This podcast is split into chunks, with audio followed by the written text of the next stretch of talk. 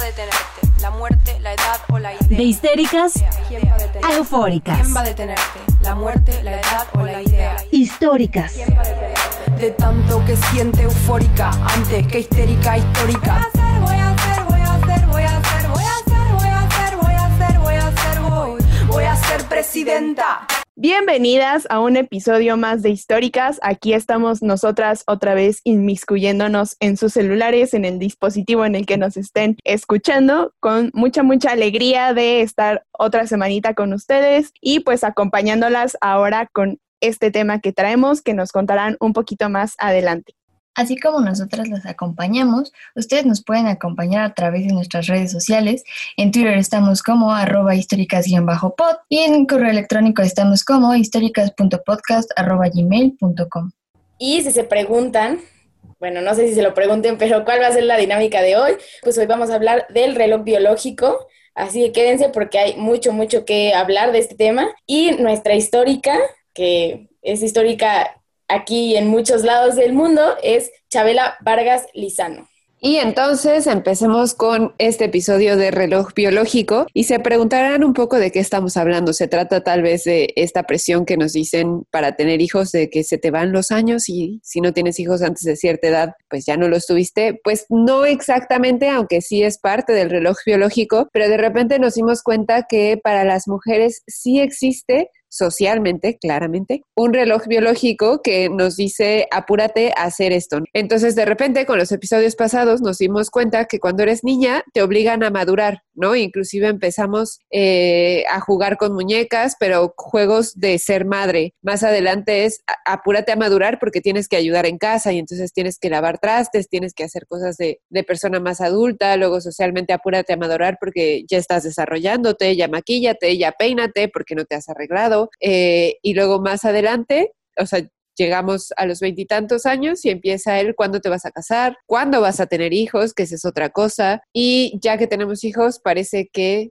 se nos acabó la vida y entonces eh, empiezan socialmente, pues empiezan a ignorar a las mujeres y claramente es algo que nosotras no hemos pasado todavía, pero que sabemos que vamos a pasar y en general tenemos como toda esta presión por no envejecer, o sea, ya que llegaste a cierta edad y a ciertos actos, tienes ya una presión por no envejecer y entonces es ya que te presionaron tantos años por crecer y por envejecer, es ahora que el tiempo no pase sobre ti y que no se vea que el tiempo pasó sobre ti y entonces píntate las canas y que no te salgan arrugas y demás. No quiero hablar mucho porque entonces ya quemé todo el episodio, pero pues más o menos por ahí irá este episodio.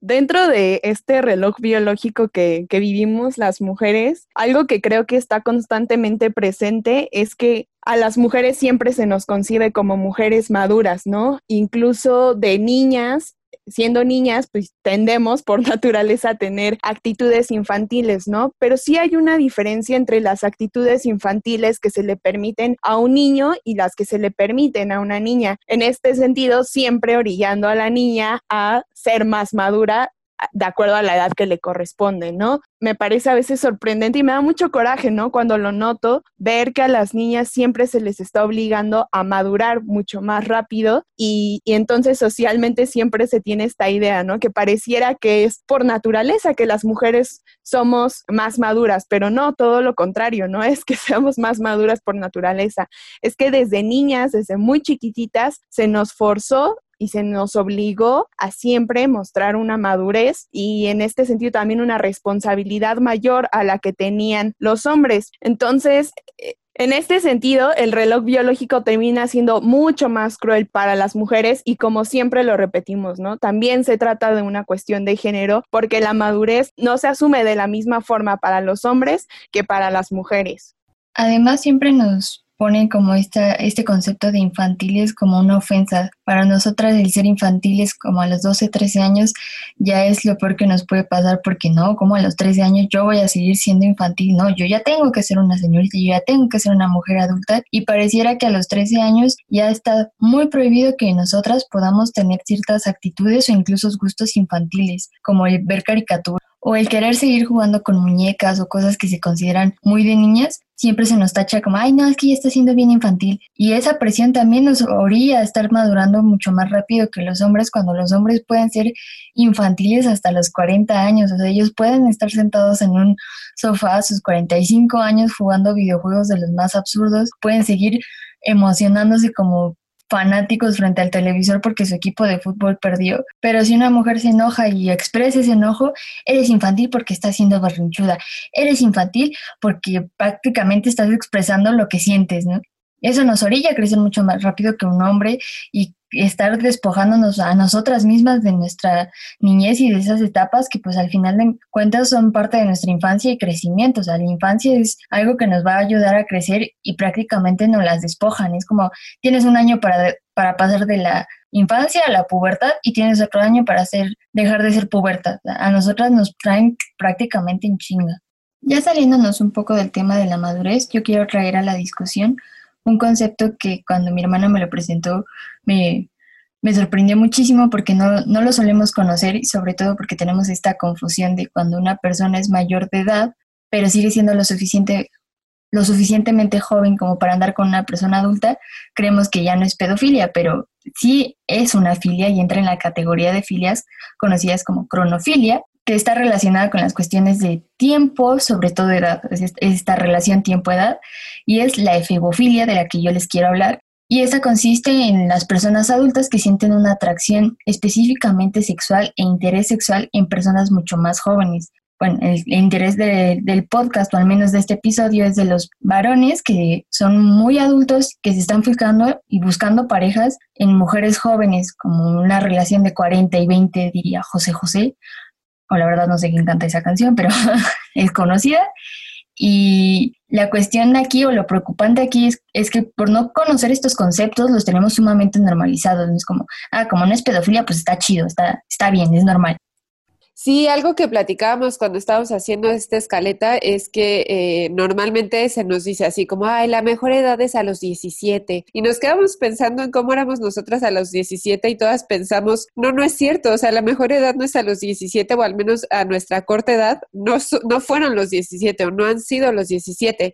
Y llegamos a la conclusión de que socialmente se dice que la mejor edad es a los 17 porque no eres ni niña ni mujer, ¿no? O sea, sigues siendo joven, adolescente y tu cuerpo ya está desarrollado, tu cuerpo ya es, eh, ya das signos de mujer y tu cara sigue siendo de niña, entonces tu cara sigue siendo inocente. Y dijimos, esto claramente sigue siendo parte de la cultura de la pedofilia, pero el hecho de que se romantiza esta edad, ¿no? Y entonces hasta las mujeres es como, ay, yo a los 17 era guapísima y nosotras ahorita decíamos, bueno, al menos yo digo, a los 17 mi cuerpo era torpe, o sea, estéticamente mi cuerpo era torpe, al menos yo creo que ahora me siento mucho más cómoda con mi cuerpo que lo que como me sentía a los 17, pero todo, todo, todo socialmente nos dice como, esa es la mejor edad, como los 17 o así los el inicio de los 20 quisimos ir ordenando más o menos como el episodio también teniendo relación con las etapas de las mujeres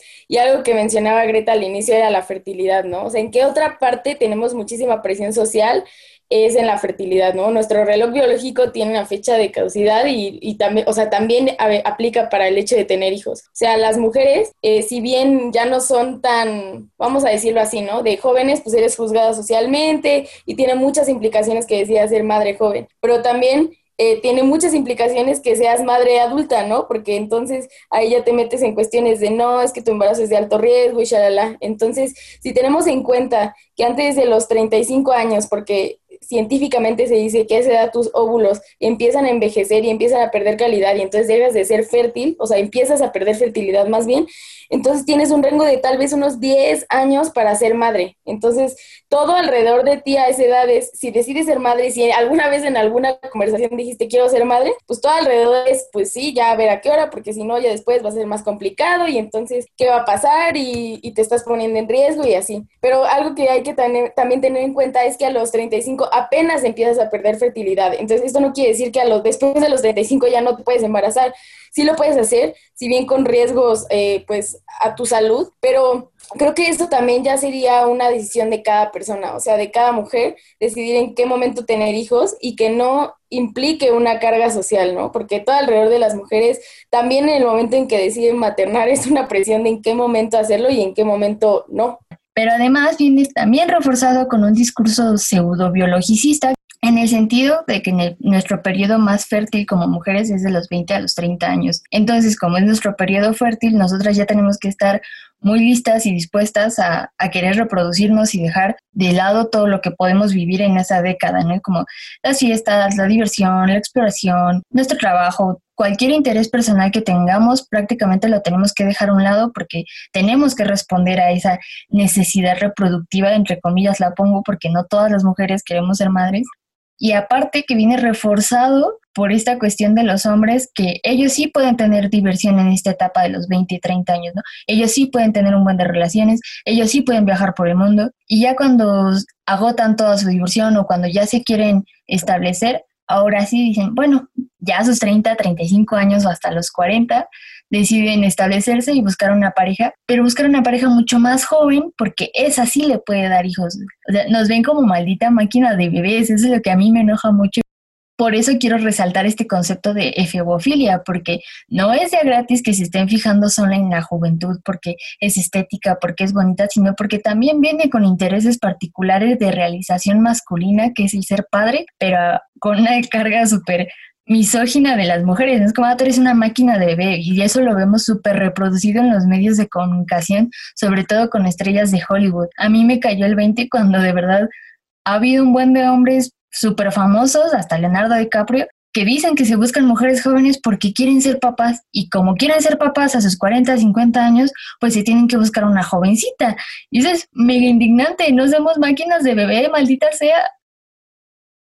Pero ese cronómetro no solo aplica para el no, ya ten hijos, ya ten hijos. Además, es para el no envejezcas, no envejezcas, no envejezcas. Y creo que es un, cuando hablamos este tema, lo que a mí más me impactó, ¿no? A partir de qué edad las mujeres empezamos a preocuparnos por no envejecer.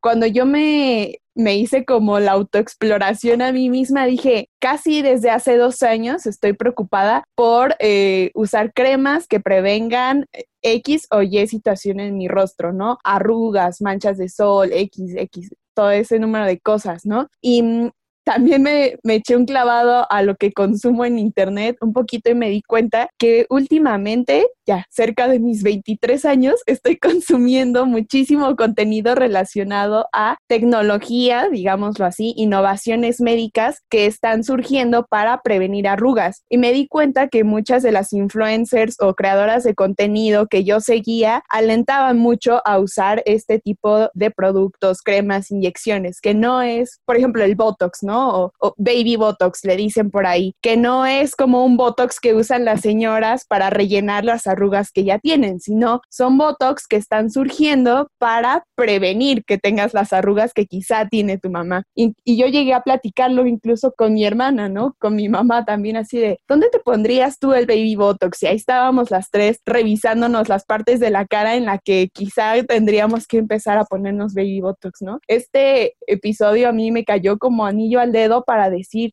parte de mi rostro eh, son mis arrugas, ¿no? Y quizá las arrugas cuentan un montón de historias, nos, nos hacen entendernos a nosotras como mujeres y, y, ver las etapas por las que pasaste y de dónde viene entonces esta obsesión por desaparecerlas. Pues en mi caso, digo, habrá para quienes sea completamente diferente, pero seguía siendo por cumplir con una mirada masculina, ¿no? Por seguir ante la sociedad mostrándote siempre joven, siempre rejuvenecida, siempre incluso despierta, ¿no? Porque cuando empiezan a aparecer estas arrugas, eh, se asocia con que las mujeres ya están cansadas, entonces son más lentas. Entonces una piel lisa, una piel sin, sin todas estas cosas, pues te hace ver más despierta, más joven, más radiante todo el tiempo. Y, cuando lo estábamos platicando, algo que, que también me llamaba mucho la atención y que le decía a, mis amigas es que también me sorprende cómo para evitar el envejecimiento a, las mujeres nos ponen una charola de posibilidades, ¿no? Inyecciones, pastillas, cremas, y parece que todo el tiempo están surgiendo nuevos productos que buscan em, parar el proceso de envejecimiento de las mujeres. Pero en otras cosas, eh, que también necesitamos innovación y investigación, sobre todo médica, parece que nos hemos quedado de lado, ¿no? Por ahí llegué a leer en algún momento que las investigaciones relacionadas a la dismenorrea tienen años paradas, años sin que sean tema de interés para, para la industria farmacéutica, para las investigaciones médicas. Entonces, ¿Por qué una cosa así, no? ¿Por qué la dismenorrea, que significa tanto dolor, tanto sufrimiento para algunas mujeres, no es un tema prioritario para la innovación y borrar el envejecimiento, borrar tu proceso natural como mujer sí es una prioridad. Creo que ahí la sociedad marca muy bien, digamos, esta carga de tiempo que tenemos las mujeres incluso en nuestro propio rostro. ¿Y dónde te pondrías el baby botox, Dani? Lo pensé en el contorno de ojos. Tengo una arruga ahí que nunca me ha gustado, pero es, es parte de lo que te digo. O sea, nunca me ha gustado, pero también revisando mis fotos de niña, la tengo desde bebé, o sea, la tengo desde muy chiquita. Es una marquita y una línea de expresión que está desde, desde muy chiquita y fue como que pues, ha formado parte de toda mi vida. Todavía no llego al proceso como completo de decir, sí, ya la acepto por completo, pero ahora ya dudo más de ponerme el baby botox ahí. Aparte te inyectan la cara, qué cosa tan traumante y horrible. Yo honestamente no entiendo a las personas que, que, deciden inyectarse algo en la cara, pero no lo entiendo ahora a mis 28. No sé si a los 50 decido que sí lo entiendo, pero es algo que justamente a todas como que nos, nos movió mucho durante este episodio, el saber, bueno, pues vamos a envejecer y, y si lo hacemos sin inyectarnos nada y si lo hacemos sin modificar nada en nuestro cuerpo, ¿qué pasa, no? O sea, ¿qué sucederá? Y creo que yo, alguien que tengo de ejemplo, y es una mujer que admiro mucho, porque además es una mujer que es muy fuerte, y no porque sea mi mamá, pues sí, es mi mamá, que ha decidido, eh, pues justamente, ¿no? O sea, envejecer sin modificaciones e inclusive en algún punto dejó de pintarse el pelo. ella me decía, es increíble cómo eh, a partir de que dejé de pintarme el pelo, la gente ha dejado de verme, ¿no? Y se refería como a, por ejemplo, creo que ya les había platicado, ¿no? Que los meseros ya no se referían a ella, sino se referían a mí o a mi papá o a quien sea que le estuviera acompañando, porque entonces ella ya se veía de una edad más avanzada y, y pues pareciera que esa edad ya no contamos. Y también me ha contado que en las juntas de trabajo, por ejemplo, pues los hombres ya no se dirigen a ella, ¿no? O sea, si de por sí a nosotras pocas veces se nos toma en cuenta en cuestiones laborales, ¿no? Siendo mujeres jóvenes, ahora pensemos en una mujer mayor, pues mucho más las ignoran. Y en alguna ocasión una amiga me decía, pues claro, tiene sentido, los hombres le hacen caso a las mujeres eh, siempre y cuando, y perdón por estas palabras, ¿no? Siempre y cuando estén en una edad cogible. O sea, si estás en una edad cogible, te van a hacer caso y te van a, o sea, te van a hacer como que te están poniendo atención, pero en cuanto tu edad cogible ya pasó, pues entonces ya este ni para qué te hacen caso. Y eso, es, eso fue algo que me movió mucho, ¿no? Porque yo dije, pues que las mujeres mayores no tienen relaciones sexuales, pues claro que las tienen, simplemente nos han enseñado, el discurso patriarcal nos han enseñado que estas mujeres no son físicamente atractivas para tener relaciones sexuales con ellas. Y es, o sea, es muy malo, ¿no? Y si lo pensamos, en algún punto vamos a llegar ahí y entonces es así, el, aprovecha tu cuerpo lo más que, que, quieras y que puedas porque ese cuerpo se te va a, pues se te va a acabar, ¿no? Y, y también si lo pensamos, esas mujeres desaparecen, o sea, pensemos en cuántas mujeres mayores, no sé, de 50 años están en las portadas de las revistas, cuántas de esas mujeres están en papeles en la tele que no sean abuelas que bueno, en un ratito vamos a hablar de eso. Eh, es como si ya no fueran parte de la sociedad y ni se digan mujeres ya de 70, 80 años, ¿no? O sea, 50 en realidad sigue súper joven, o sea, pero si nos vamos a los 80 años, pues mucho más han desaparecido esas mujeres. E inclusive tenemos términos para referirnos a las mujeres que tienen una edad o sea, que ya son más grandes, es que no quiero decir viejas porque no son viejas, ¿no? O sea, alguien en cincuenta y tantos años no es vieja, claro que no, pero existe una palabra específica para una mujer de esa edad que es guapa, ¿no? Que es la MILF, que en realidad viene de Mother I Would Fuck, la madre que me cogería. O sea, nuevamente, vamos a quién es y quién no es cogible. A las mujeres aparentemente la edad se nos mide basándonos en qué tan atractivas somos sexualmente. Y es por eso que pues cuando ya no lo somos se nos deja de escuchar, a diferencia de los hombres, por ejemplo que los hombres decimos, los hombres son como los vinos, entre más viejos mejor. Y es pésimo porque en realidad lo que estamos haciendo es quitarle a las mujeres que tienen más experiencia en cualquier rama, o sea, llámenle ciencias, mercadotecnia, contaduría, diseño, actuaría, o sea, la rama que quieran, belleza inclusive, ¿no? Son las mujeres que tienen más experiencia en estas ramas y son a las que estamos descartando y a las que hemos descartado durante toda la historia. Entonces creo que es momento de que cambiemos eso y también cambiemos cosas como el siéntese señora. ¿De dónde viene el siéntese señora? ¿Y de dónde viene esto de, ay, es que ya soy una señora? Justamente parece que cuando llegaste a ser señora, va para abajo tu curva de valoración como ser humano.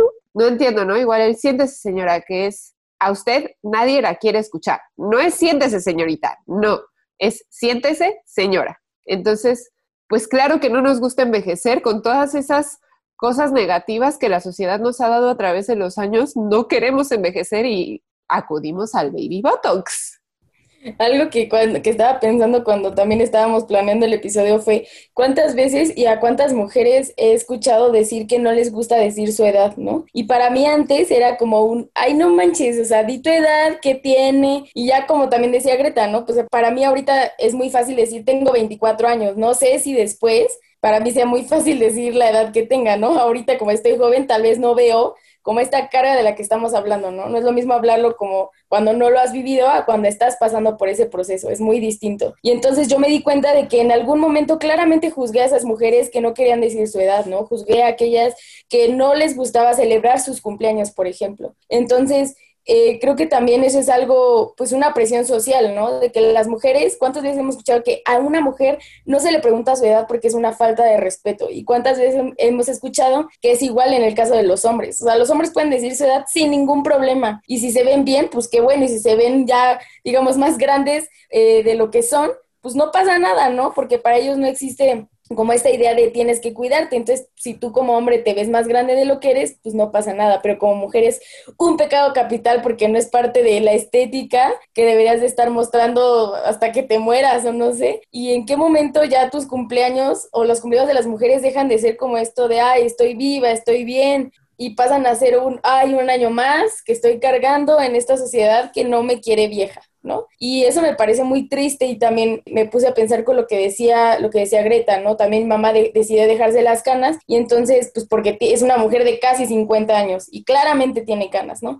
Entonces me dijo, ya, o sea, me, me, tardo más pintándome el cabello, es un gastadero de dinero, es un gastadero de basura, es un gastadero de todo, y mis canas siguen apareciendo porque pues ya no es un proceso natural, mejor voy a abrazar mis canas y me voy a dejar mis canas. Y más bien socialmente, sobre todo de otras mujeres que traen este chip siempre te tienes que ver bien, es una crítica constante a dejarte las canas, ¿no? A que se te vea la edad, a que tu cabello ya esté eh, tornándose blanco. Y ella dice, pues es que ve la edad de mis hijos, ¿no? O sea, o sea, quieren que me vea como una treintona cuando tengo hijos de 25, de 24 años, pues no, o sea, no corresponde, o sea, claramente tengo, pues ya empiezo a tener mis arruguitas, claramente ya tengo canas, pues porque es parte natural y creo que no quiero decir que las personas o las mujeres que no lo ven así están mal, porque para nada, repito, o sea, como le hemos dicho durante todo el episodio, no es una presión social y nadie las juzga, ¿no? Por, por tener estos pensamientos. Pero pues también está chido que abracemos o, o, que desde ahorita de que estamos jóvenes empecemos a ver eso, ¿no? Como es una presión social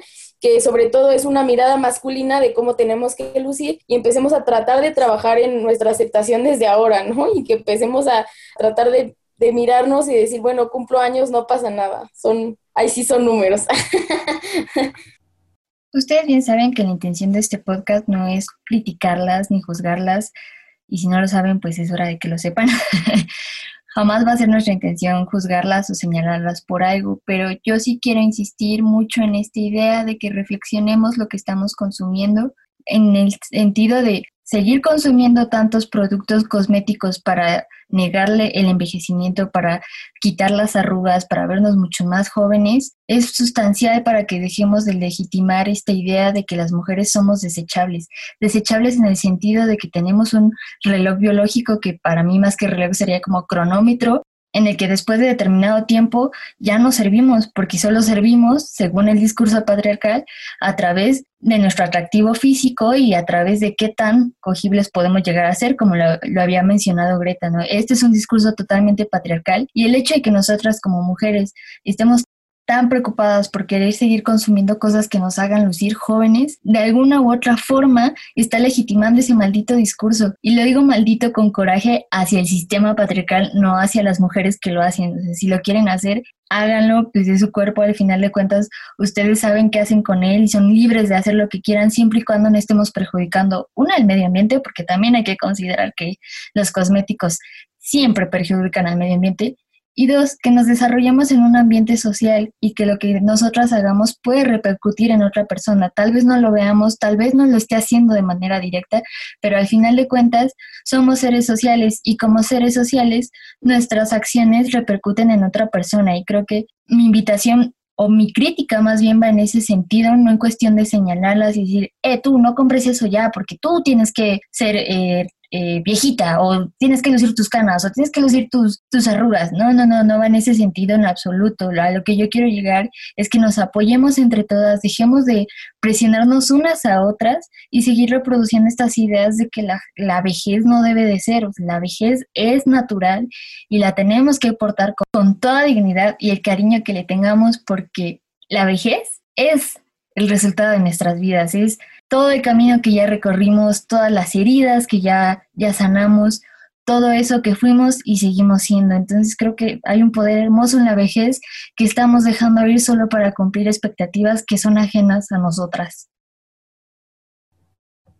Dentro de eso algo que creo que ayuda a pensarlo es pensar cuánto dinero vamos a gastar en tintes, cuánto dinero vamos a gastar en cremas antiarrugas, cuánto dinero vamos a gastar en botox o procedimientos estéticos, Ok, ese es por un lado. Y por el otro, ¿cuánto contamina el envase de la cremita que, que, me compré? Ahora juntemos eso durante 40 años. ¿Les gusta que nos ponemos cremas antiarrugas? O sea, si empezamos a los en los 30 y acabamos en los 70, si es que nos damos por vencidas, o sea, no sé cuántos envases, cuánto no contaminamos este, este mundo con todas esas cosas, cuántos de esos químicos no son probados primero en animales, o sea, todo lo que implica la industria de la estética y cuánto mal le hace al mundo y a nuestra cartera. Mejor te lo gastas en viajes. no, y algo que también yo pienso es que hay dos polos, ¿no? En la vejez. Por un lado, la constante negación de nosotras, las mortales, y por otro lado, la estos medios y, lo que, y grupos sociales que alaban la, vejez, algo que, que, comentábamos y que iba a cometer el error de decir es algo muy de señora, me doy una autocachetada a mí misma.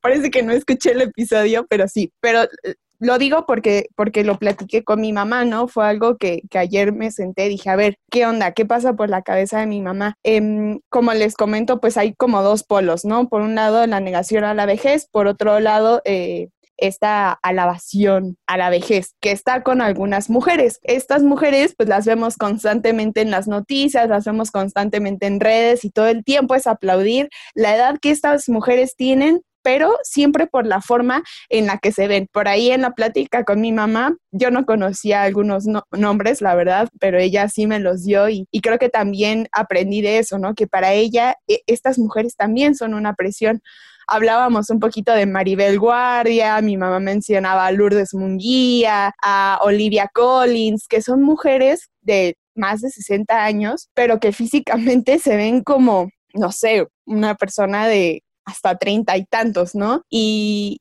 era algo que, decíamos mi mamá y yo, o sea, es que justamente los aplausos a la edad de, esta, de estas mujeres vienen porque no se ven de su edad o porque lo que decía Greta, ¿no?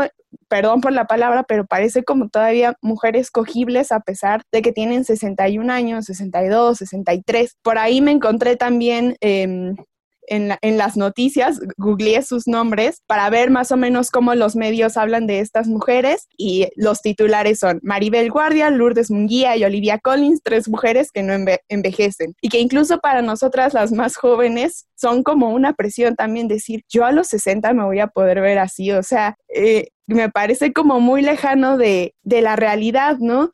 Entonces, a esto voy con, con, los dos polos. Parece que tienes que cumplir con este estereotipo, con estas ideas de una mujer sexuada para la sociedad, para que tu vejez sea aceptada. Pero si no cumples con ese estereotipo, entonces vuelves a caer justo en la mujer cansada, la mujer anciana, la mujer que ya no tiene nada que decir, la mujer que su opinión ya no vale nada. Es básicamente lo que lo que están haciendo es lucrar con el cuerpo de, de, las mujeres y con el proceso de envejecimiento de ellas, ¿no? Básicamente orillando a las mujeres a que a las normales, que somos la mayoría, las que no nos vemos y no nos veremos como Maribel Guardia, somos la mayoría, nos están quitando esa posibilidad de envejecer con dignidad, de asumir nuestro momento de vida como lo que es, ¿no? Una etapa más que, que, podemos vivir y disfrutar y que nuestra apariencia física no significa que pensemos menos, que nuestra participación valga menos, ¿no? Incluso todo lo contrario, cuando hablamos con estas mujeres que son más grandes que nosotros tienen una experiencia laboral, de vida, eh, una serie de consejos que para nosotras las más jóvenes pues, son sumamente útiles y, y, algo que decía Greta, ¿no? El ya siéntese señora, pues no, o sea, yo llamaría más bien a todo lo contrario, ¿no? Levántese señora y díganos a las más jóvenes lo que tenemos que escuchar de usted y aprender de usted.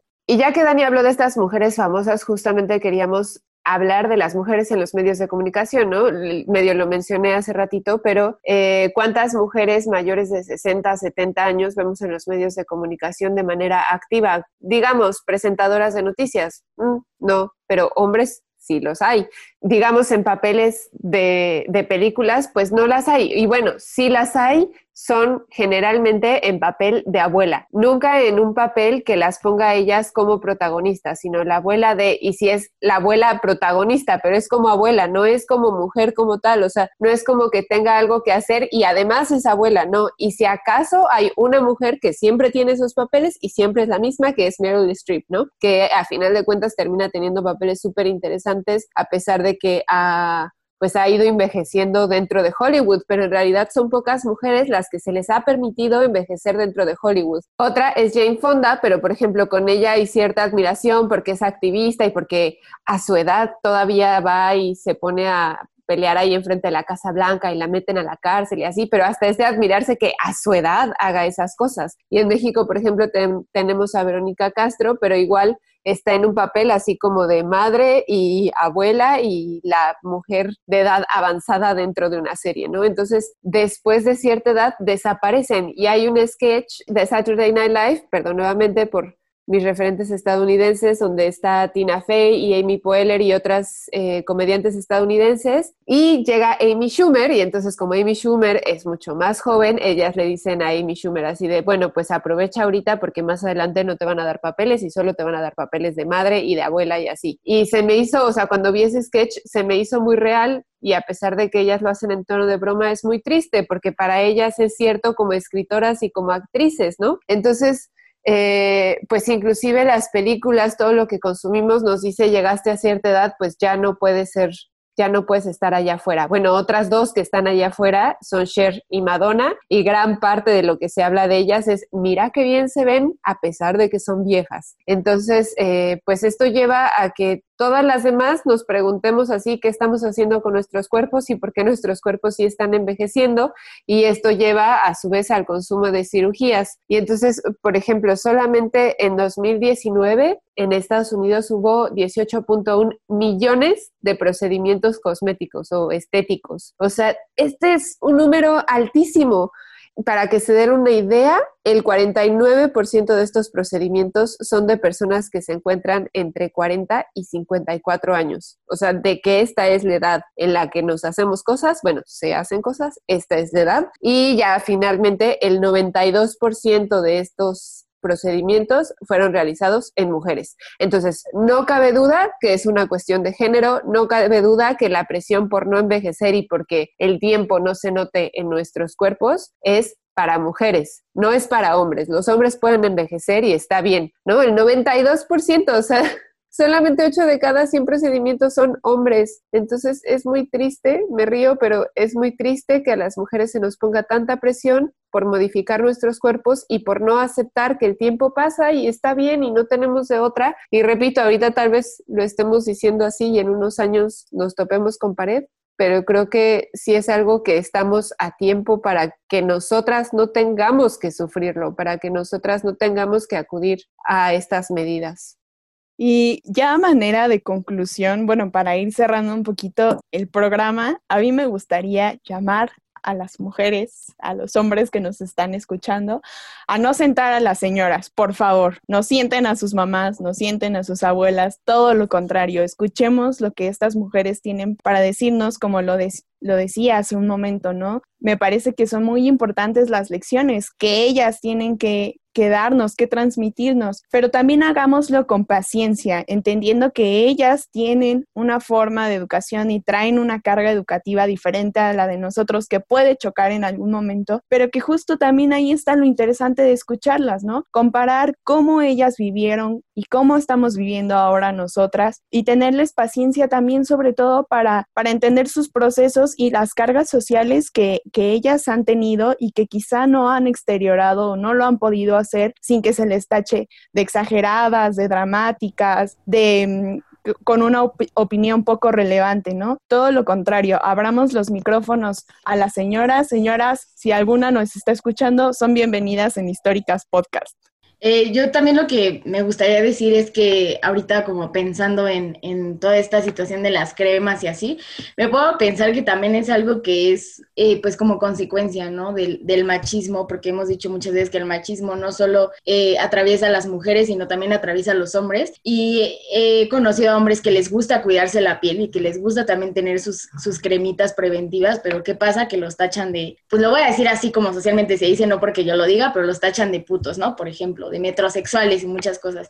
Entonces, creo que el problema de, de tener el cuidado con la piel sí viene desde esta visión patriarcal y machista de no, pues no, o sea, esto, esto de las cremitas y de la prevención solo le corresponde a las mujeres, o sea, como porque un hombre lo haría. Entonces, creo que eh, lo que yo diría es, pues sí, no sé, no sé cómo yo llegué a los 50, pero también creo que algo que en, muchas, en muchos temas, no solo en ese, pero en muchos temas a veces no tenemos en cuenta es que somos, venimos de lugares distintos, ¿no? Nuestras genéticas son diferentes. Y eso es algo que también de lo que no se habla, ¿no? Te venden esta cremita milagrosa de las arrugas, pero pues tú puedes traer una genética en la que no necesitas esas cremitas y que vas a a tener 70 años y vas a tener súper poquitas arrugas, pero también puedes tener una genética en la que pase todo lo contrario, ¿no? Que te veas más grande de lo que aparentas y yo creo que contra eso no se puede hacer mucho. Y también me gustaría como, como dejarlo ahí, ¿no? Como ver, ver a tu familia y ver también cómo se ven las personas más grandes y pues así te puedes ir dando una idea de cómo te vas a ver tú, porque sí creo que esta vez la carga genética sí también tiene mucho que ver. Y pues nada, que cada quien envejezca como mejor le parezca, pero pues sí tengamos en cuenta que las cremas son una rentita, ¿no? Y que el baby botox es una rentita en todo sentido. Y pues nada, eh, yo creo que sí hay que envejecer pues lo más a gusto que se pueda. Para mí creo que va un poco en dejemos que las demás personas envejezcan como quieran. ¿No? Este, me quedé pensando ahorita en cómo, cómo planeaba envejecer yo, si en algún punto creo que acudiré a cirugías y así digo, pues al momento digo no, porque tengo el ejemplo de alguien que ha decidido, pues sí, justo no hacer caso a todo lo que nos dice la sociedad y que me gusta, me gusta esa idea y me gusta cómo se ve mi madre y sí, me gusta verla. Eh, y también me quedé pensando en comentarios que he escuchado, ¿no? Y en algún momento un exnovio me dijo, tú no vas a envejecer bien, tú vas a ser gorda cuando envejezcas. Y ahorita lo pienso y digo, eso me tramó mucho tiempo, porque efectivamente yo decía, no puedo engordar ahora, porque si empiezo a engordar más adelante me voy a seguir y me voy a seguir y voy a ser una vieja gorda. Pues saben que si llego a ser una vieja gorda, qué bueno, ojalá, o sea, sea una vieja gorda feliz y se acabó. Y entonces, para mí ese sería el, sea, como creo que no tengo mucho que decir más, dejen que la gente envejezca como quiere envejecer y si se quiere poner Botox, que se infle la cara de Botox y si quiere tener mil y una arrugas, que tenga mil y una arrugas, ¿no? Pero dejemos de estar juzgando a las demás personas por no envejecer como nosotros quisiéramos envejecer. Creo que todas resumieron lo que yo quería decir, no. Pues básicamente sería que dejemos de buscar el elixir de la vida. No somos eternas, vamos a envejecer tarde o temprano, con o sin Botox, se nos va a notar la edad, sí o sí.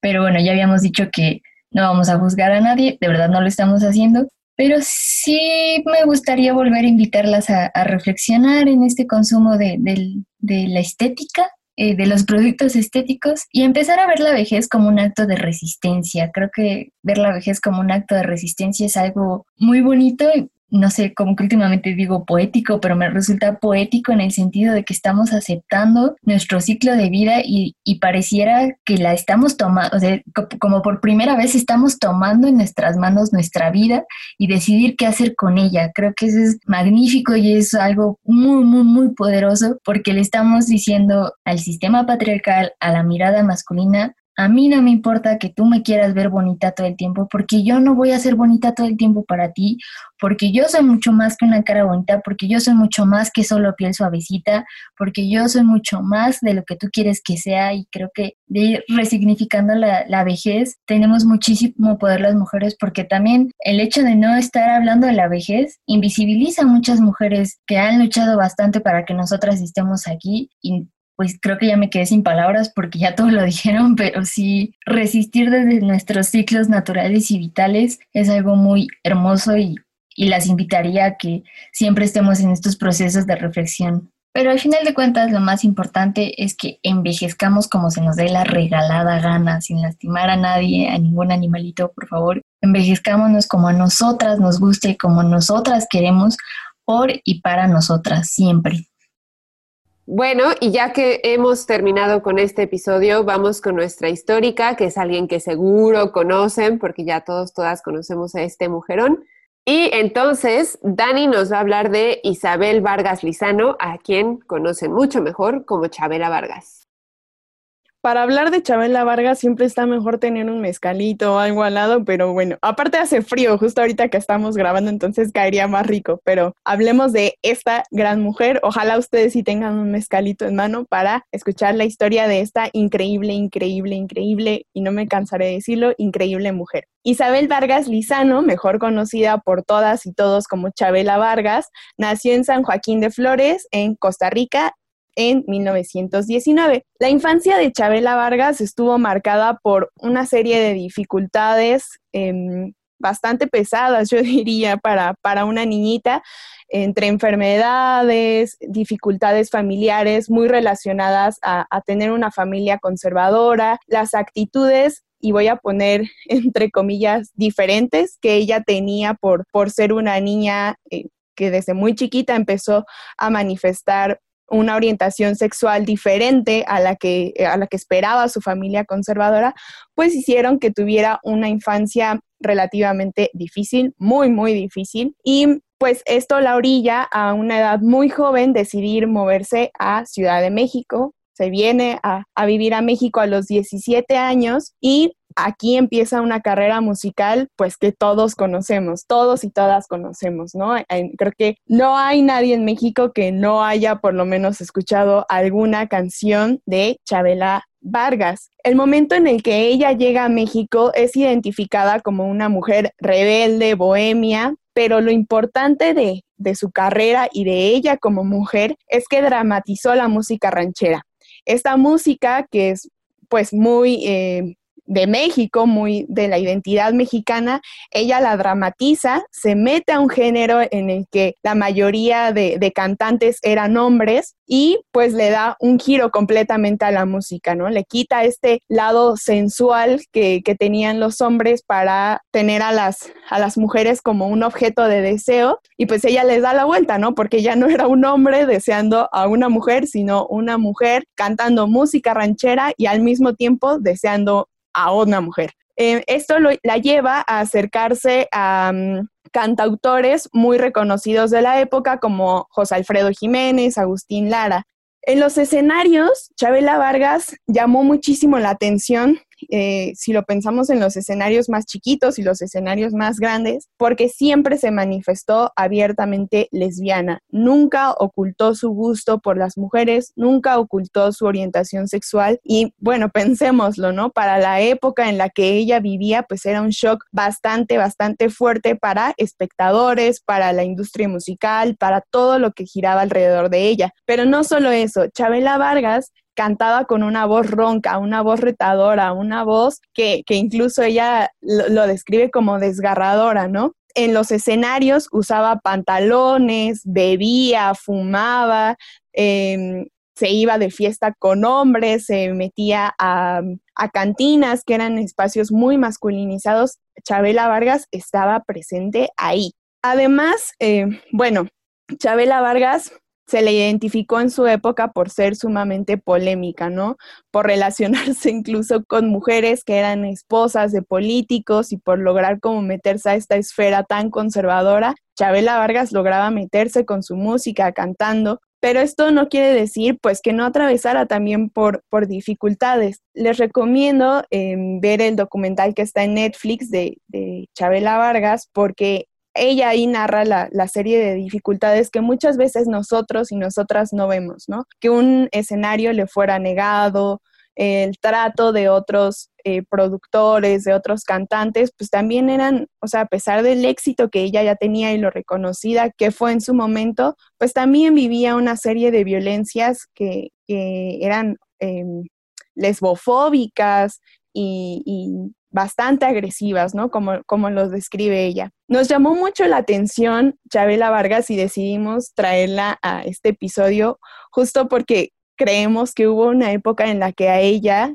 tenía como ya la imagen de una persona adulta, una señora, y nunca se le aplicó el ya siéntese señora. Algo que, que hablábamos entre nosotras es que justo Chabela Vargas no le aplicaba esa frase porque en su imagen ella era sumamente masculinizada, ¿no? La forma en la que se paraba, la forma en la que vestía, la forma en la que contestaba, era, era muy masculinizada. Entonces, creo que de cierta forma había un miedo a retar a Chabela Vargas por la por cómo ella contestaba, por cómo ella le daba la vuelta a estos discursos de odio, siempre los contestaba incluso de una manera irónica, ¿no?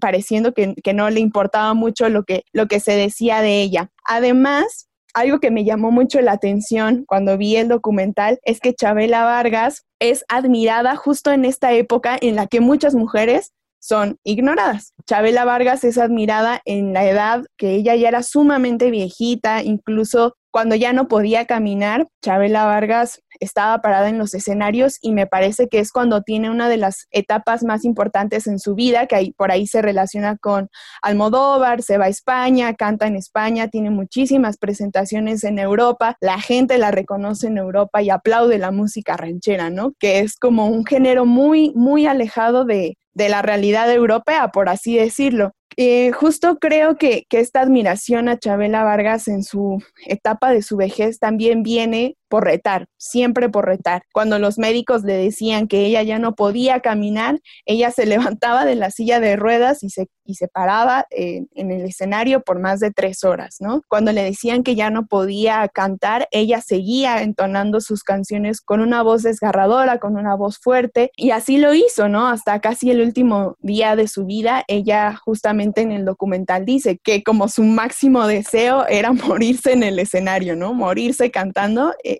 era como lo mejor que le podía pasar a ella. Chabela Vargas, al final de cuentas, creo que es un icono, independientemente de si te gusta su música o no. Está muy lindo darse un clavadito ahí en, la información, en su formación, en, todo lo que ella pasó eh, como mujer, porque a pesar de todo, a pesar de, de, de las dificultades que tuvo en su vida personal, en la vida musical, siempre festejó la vida. Y creo que eso es lo que más me queda a mí al nombrar a Chabela Vargas, eh, su festejo a la vida, sus ganas de vivir y su, y su forma de disfrutar cada cosa que le pasaba. Por ahí entonces les dejo la recomendación del documental en Netflix de Chabela Vargas, de esta gran mujer, y pues para seguir cantando y entonando las, las canciones de esta mujer y que nunca sea olvidada, que esa voz fuerte, desgarradora, esta mujer que se atrevió a ponerse pantalones cuando estaban prohibidos, siempre esté presente en, en nuestra mente, en nuestros corazones y en las pedas, como de que no, no, no es cierto. Ustedes se preguntarán por qué tomamos a Chabela Vargas si ella nació en Costa Rica, pues aquí la vamos a citar. Las mexicanas nacemos donde se nos da la chingada gana.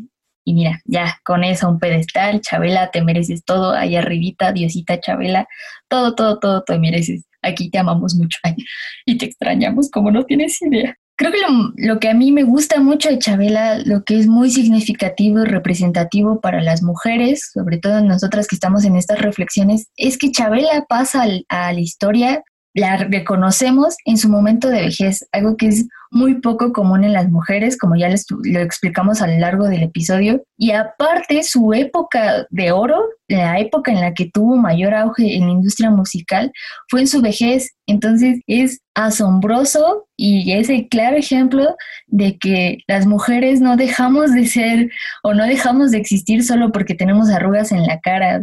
Chabela Vargas cantó con todas las arrugas en la cara y nos conmovió el corazón y nos sigue conmoviendo y vamos a seguir llorando y seguir diciendo Chabela, te mereces todo. Perdón, me dejé llevar por la emoción. Pero algo que quiero rescatar mucho de Chabela Vargas, señalar sobre todo en su, en su trayectoria musical, es que no solo se desarrolla en, una, en un ambiente dominado por hombres, como lo mencionó Dani, sino que se desarrolla en un ambiente musical de macho, del macho mexicano, de la mera cultura del machito mexicano que es más macho porque está más borracho, es más macho porque puede tener mil mujeres a pesar de que esté enamorada de una y sobrevivir a eso y no solo sobrevivir, destacar sobre eso es, uff, de, de verdad a mí me tiene impactada y cada que lo pienso me conmueve un buen y quiero ir a hacerle un altar a Chabelita, diosa bebé. Bueno, que además no solo cantaba, no nada más era de compra, yo aquí voy a cantar porque yo, yo puedo, yo me voy a poner literalmente los pantalones, sino que también les bajaba a sus novias, ¿no? es cierto. Sino que fue todo un ícono en la época, de verdad es impactante y, vamos a insistir mucho en, en, que reconozcamos el valor de Chabela Vargas, no solo en las pedas, ahora sí, sino en todo el entorno social en el que, en el que se desarrolló y que terminó siendo un ícono no solo de la música ranchera, sino para las lesbianas, que eso también es bien importante y que de repente no se quiere mencionar porque machitos otra vez. Pero bueno, si ustedes no conocen a Chabela Vargas, deberían terminar de escuchar este podcast y lo primero que, van a hacer es buscar una canción de Chabelita Vargas porque les va a llenar el alma, el cuerpo, el corazón, se les va a desbordar todo por los ojos porque transmite demasiado, de verdad transmite tanto que yo ya no puedo con tanta emoción que me provoca sus recuerdos. A mí algo que me parece muy curioso es que yo, si bien no he escuchado su música y no sabía mucho de, o sea, viendo el documental me di cuenta de que no sabía nada de su vida personal, digo, no manches, o sea, qué fuerte que una mujer de esa época o sea, que, que, no conozco mucho de su música y que no conozco mucho de su vida personal, sé quién es, o sea, siento que es algo muy cañón que tiene Chabela Vargas, ¿no? Que todo el mundo la conoce, más allá de si conoce su música o su vida, todo el mundo sabe quién es y no sé, siento que, como dice Dani, por esta parte retadora que ella tuvo durante toda su vida, como que se hizo camino en donde es muy difícil que mujeres se abran paso, ¿no? Entonces yo creo que por eso sigue presente y, y no sé, por eso me gusta mucho ella, más allá de lo que hizo o no, digo, wow, qué retos tenía enfrente y cómo lo supo enfrentar. Sí, como bien dicen, o sea, fue en cuanto alguien propuso a Chabela Vargas, todas emocionadas dijimos, sí, sí, sí.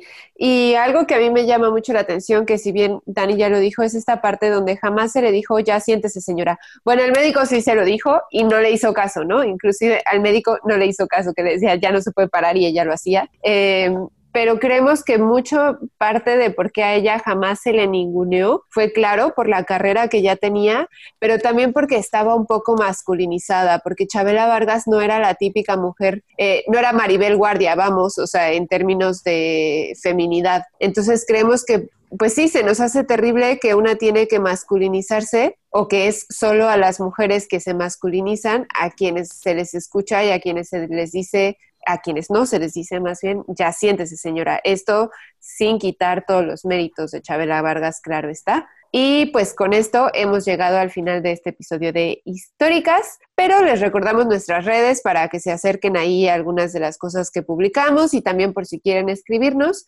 que en Twitter nos pueden encontrar como históricas-pod y en el correo en históricas.podcast.gmail.com. Además, les decimos que para nuestro próximo episodio tenemos una invitada y nos tiene muy emocionadas y el próximo episodio es lenguaje incluyente. Ahora sí, nos vemos. Bye. Bye. Históricas. Tu compañía sonora y sorora.